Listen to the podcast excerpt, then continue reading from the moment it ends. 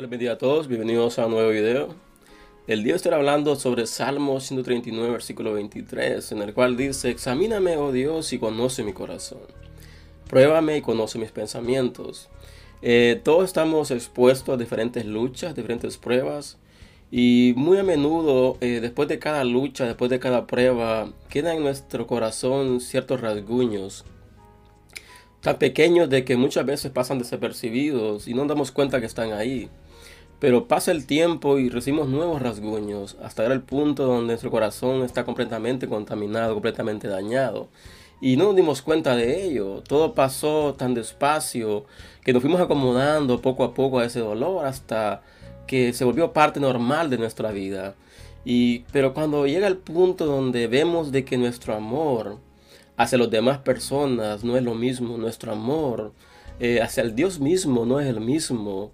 Entonces debemos de analizarnos, debemos de pedir al Señor de que examine nuestro corazón, de que nos haga ver cuáles son las situaciones, cuáles son las áreas de nuestra vida que nos han dañado, que han lastimado nuestro corazón y que se contaminó al punto donde ya no sentimos el mismo amor para con nuestro prójimo, no sentimos el mismo amor para con los demás, donde nos enojamos fácilmente, donde eh, cualquier comentario, cualquier cosa de que ciertas personas hablan, nos, em, nos molestan, nos incomodan. ¿Por qué? Porque hay ciertas cosas de que se han ido formando en nosotros, que no deben estar ahí, que no deben eh, ser parte de nosotros. Por eso, como dice la palabra, pedimos al Señor de que nos examine, de que conozca nuestro corazón, de que pruebe nuestros pensamientos, de que día con día nos traiga. Y por eso aquí la necesidad de día con día buscar la presencia de Dios, de ir al del Señor y decirle, Dios, muéstrame cuáles son las cosas que han afectado mi corazón, cuáles son las cosas que han afectado mi vida, cuáles son las cosas que han ido deteniendo la bendición tuya para mi vida. Porque debemos ser realistas, con un corazón dañado, con un corazón este, lleno de resentimiento, con corazón herido completamente. No podemos pretender amar a los demás. No podemos pretender decir que amamos al prójimo cuando nosotros estamos dañados completamente por dentro.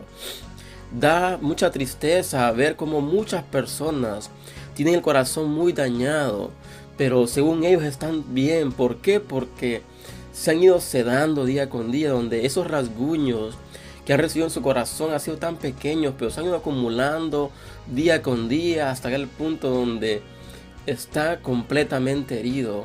Y es aquí donde es necesario que el Espíritu Santo tome control, porque solo Él es el que puede curar y puede sanar nuestro corazón y puede hacer una cirugía completa para que nuestras heridas puedan ser sanadas completamente y así volver a amar a los demás, poder volver a tener esa comunión con los demás como un cuerpo en Cristo Jesús. Así que si tú estás pasando por un punto donde tu corazón se ha ido dañando y no te has dado cuenta de ello, donde tú has comenzado a sentir resentimiento, sentir rencor para ciertas personas, y tú te preguntabas, pero ¿por qué siento esto?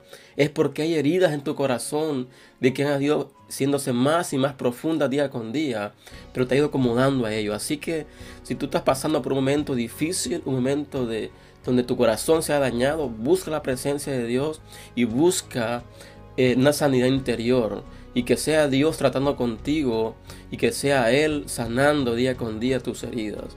Así que si este mensaje de bendición para tu vida, compártelo y les espero fin de semana que Dios les bendiga.